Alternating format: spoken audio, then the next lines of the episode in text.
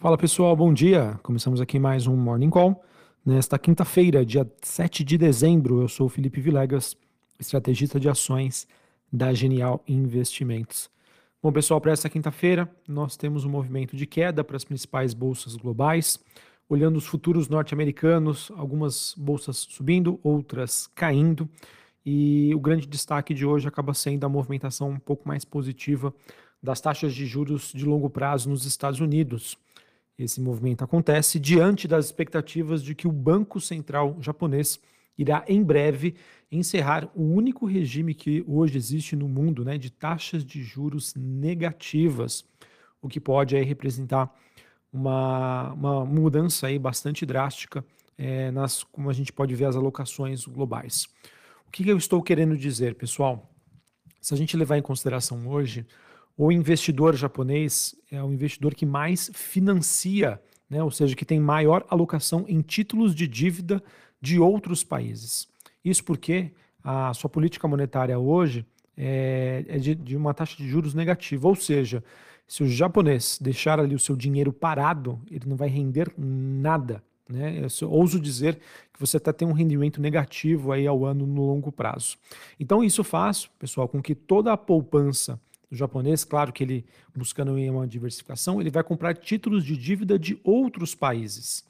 Ora, se agora você tem uma expectativa de uma mudança em que o título de, de, de renda fixa do seu próprio país, né, o título público, começa a ter um retorno positivo, o que, que naturalmente acontece? Você, investidor, reduz a sua participação no exterior, né, não, não digo a liquida, né, sai de tudo, mas reduz para buscar alocação dentro do seu próprio país, né, onde você conhece, tem a segurança, enfim.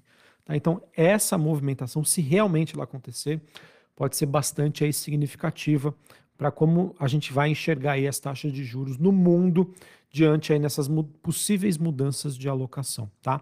Só para vocês terem uma ideia, por conta né, dessa expectativa né, de mudança de regime, o ien, que é a moeda japonesa, se fortaleceu mais de 1%, ou seja, né, mais demanda né, por ien entrando aí no país, retornando para o país. E o rendimento do título do Japão de 10 anos saltou 13 pontos base, bastante significativo. E essa especulação vem de onde, pessoal? Nós tivemos recentemente é, comentários do presidente do BOD, né, que é o Banco Central Japonês, o caso Ueda. Ele mencionou aí sobre políticas mais desafiadoras no futuro e também a gente acabou tendo recentemente um leilão bastante fraco de dívidas de longo prazo. Ou seja, ninguém está querendo financiar aí o Japão nesses níveis em que ele vem trabalhando aí das suas taxas de juros. Tá bom? Então, essa movimentação, pessoal, é, apesar de acontecer lá do outro lado do planeta, ela acaba sendo bastante significativa sobre como vão, vai se dar daqui para frente as alocações globais. E isso acaba sendo aí, na minha opinião, bastante importante. Falando ainda um pouquinho sobre a agenda macroeconômica nos Estados Unidos, importante dizer que amanhã nós teremos o payroll dados sobre o mercado de trabalho, dado mais importante aí da semana, costuma trazer bastante volatilidade para os ativos, mas durante essa semana a gente vem acompanhando aí diversos indicadores de emprego por lá. A gente teve ontem um ADP, que é uma espécie de CAGED aqui do Brasil, né? ADP lá nos Estados Unidos, que veio mais fraco do que as expectativas. É, hoje a gente tem é, dados sobre pedidos de novos, é, novos pedidos de seguro-desemprego. Esse dado que vai ser divulgado às 10h30 da manhã e amanhã nós teremos a divulgação aí do payroll. O que nós temos observado até o momento são dados mais fracos do que as expectativas. Então pode ser que a gente tenha um payroll amanhã mais fraco, confirmando as expectativas do mercado, que no caso a economia americana começa a ter uma desaceleração e o setor de emprego, né, o mercado de trabalho, começa aí já sentir estes efeitos. Beleza? Bom, sobre as movimentações então desta quinta-feira. É, Bolsa de Londres caindo é, ponto 20, Bolsa Francesa caindo ponto 19, é, Frankfurt na Alemanha queda de ponto 22. Futuros norte-americanos S&P recuando ponto 0,5, Dow Jones queda de ponto 23 e a Nasdaq subindo na contramão, subindo ponto 15. O VIX, aquele índice do medo, subindo 2% hoje, mesmo assim numa região super tranquila, na faixa ali dos 13 pontos. É, que mais? Dólar Index DXY tem um movimento de desvalorização, queda de 0,26. Esse movimento de desvalorização do dólar acontece principalmente por conta da valorização do ien. Né? Quando eu falo aqui o DXY, é o dólar contra uma cesta de moedas. Só para vocês terem uma ideia, é, basicamente é o euro, uh, que tem ali um pouco mais de 50%. A gente tem a libra esterlina ali com mais 10%, suíço franco, enfim.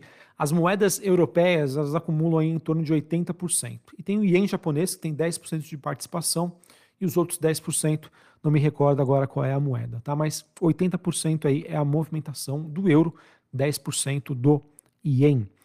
Uh, que mais? E como eu já disse anteriormente, a taxa de juros de 10 anos nos Estados Unidos subindo 0,64 a 4,14. Pessoal, não faz muito tempo, né? Essa taxa estava sendo negociada a 5%, e a gente teve uma queda muito forte, isso que promoveu esse rally aí, que pode ser dizer que foi um pouco antecipado no mês de novembro, mas agora acaba tendo aí uh, uma movimentação positiva. Quem também sentiu aí os efeitos dessa subida da taxa de juros de 10 anos foi o Bitcoin, ele que recuou, está recuando 2% na faixa ali dos 43 mil dólares a unidade, Bitcoin também, pessoal, teve uma movimentação muito forte nas últimas semanas, né? Quase dobrando aí de preço há pouco tempo atrás. É, a gente via o Bitcoin sendo negociado na faixa ali entre 26 a 30 mil dólares a unidade. Bom, falando agora sobre as commodities, a gente tem uma movimentação positiva do petróleo, ele que sobe depois de cinco dias consecutivos de queda. É, essa, essa movimentação negativa levou aí o preço a, ao nível mais baixo desde junho deste ano, diante aí de sinais de que a oferta global vai ainda se prevalecer sobre a demanda, apesar aí de todos os cortes que estão sendo planejados aí pela OPEP+, é, sazonalmente falando, a gente tem uma movimentação mais negativa para o petróleo no final do ano até fevereiro do ano que vem. Isso sazonalmente falando, tá? Novembro, dezembro, janeiro e fevereiro tendem a ser meses mais fracos para o petróleo.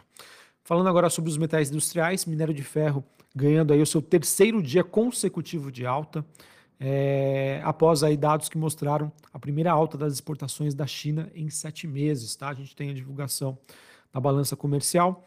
As exportações de novembro subiram 0,5%, acima das expectativas que esperavam a estabilidade, e as importações caíram 0,6% contra uma previsão de alta de 3,9%. Tá? Porém, as importações de minério de ferro subiram. Tá? As importações no geral caíram, mas as importações de minério de ferro acabaram tendo uma movimentação aí positiva. Acredito, pessoal, que hoje tende a ser um dia um pouco mais positivo para mineradoras e siderúrgicas aqui no Brasil. Uh, que mais? E a, sobre a movimentação dos metais industriais, a gente tem o cobre é, subindo 0,28 níquel subindo 0,86, mais um dia positivo aí também para a cotação do ouro, o ouro que sobe aí 0,15. Falando em ouro, pessoal, a gente teve aí dados recentes que mostraram que a China, né, ela tem comprado bastante ouro, tá? É, eu acho que isso acaba sendo uma, uma medida que vem sendo adotada para tentar diminuir a dependência aí do dólar norte-americano, tá? Só para vocês terem uma ideia, o Banco Popular da China elevou as suas reservas de ouro aí pelo 13º mês consecutivo. As reservas que alcançaram 71,5 milhões de onças Troy em relação aí a 71,2 que foi aferido aí no mês anterior. Tá? Então, a China cada vez mais é, querendo ficar independente em relação ao dólar norte-americano. Bom, pessoal, e para encerrar aqui, falando sobre o noticiário corporativo aqui no Brasil. O noticiário político segue bastante esvaziado, nenhuma grande novidade, tá? Sobre a agenda do dia, nós teremos dados hoje da Finabrave, é, sobre veículos, nós teremos também é, leilões do Tesouro, leilões de swap cambial do Banco Central, mas e a divulgação do fluxo cambial, mas nenhuma grande novidade assim, isso são dados que sempre são divulgados aí todas as semanas. E agora sim, falando do noticiário corporativo, a gente teve ontem a Sabesp, ela que recebeu aí é, aprovação para ser privatizada no próximo ano. Vitória que tá, tem sido considerada aí do governador de São Paulo, Tarcísio de Freitas. Projeto que inclui a emissão de uma chamada Golden Share para o Estado, né? Caso aconteça aí algum desacordo. Mas a, a companhia foi privatizada. Acreditamos que é, no longo prazo os acionistas tendem a, a, receber né, os benefícios disso e, obviamente, existe toda uma expectativa de que a população também seja beneficiada neste sentido, beleza? Também tivemos, pessoal, a Petrobras informando que o TCU revogou uma medida cautelar que impedia o registro de alterações do estatuto aprovados em assembleias realizadas no dia 30 de novembro. Então, vamos é, ver aí como que vai se dar este processo envolvendo a estatal. Lembrando em consideração que os acionistas haviam aprovado né, a retirada desse parágrafo que espelha as regras específicas das leis das estatais sobre restrições a indicações de pessoas politicamente expostas, ou seja, pessoal, acredito que em parte isso deva refletir negativamente. Beleza? Bom, pessoal, era isso que eu tinha para passar para vocês. Hoje um dia um pouco mais negativo lá fora. Tem essa questão envolvendo o Banco Central japonês, que é um tema super relevante, tá? Acho que vale a pena uh, acompanhar para entender como isso vai se repercutir. Um Banco Central japonês que sobe a sua taxa de juros, atua com uma política monetária mais contracionista, acaba fazendo com que os rendimentos né, dos títulos a nível global passem a ser mais altos, né, com essa saída né, parcialmente aí do investidor japonês. Um abraço, uma ótima quinta-feira para vocês e até mais. Valeu!